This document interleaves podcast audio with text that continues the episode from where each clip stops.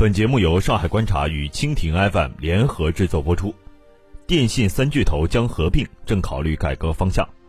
国务院新闻办公室今日就贯彻落实党的十八届五中全会精神，促进工业通信业转型发展有关情况举行了新闻发布会。工信部总工程师、新闻发言人张峰在回应三大电信企业合并传闻时表示，企业的发展和整合是根据市场需求来确定的。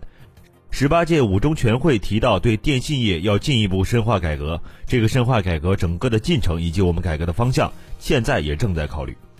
日前，中国三大电信运营商前三季度财报全部发布。报告显示，中国移动净利润八百五十四亿元，遥遥领先，是中国电信和中国联通者净利润之和的三倍之多。据统计，三大运营商净利润总和一千一百亿元，相当于前三季度平均日赚四亿元。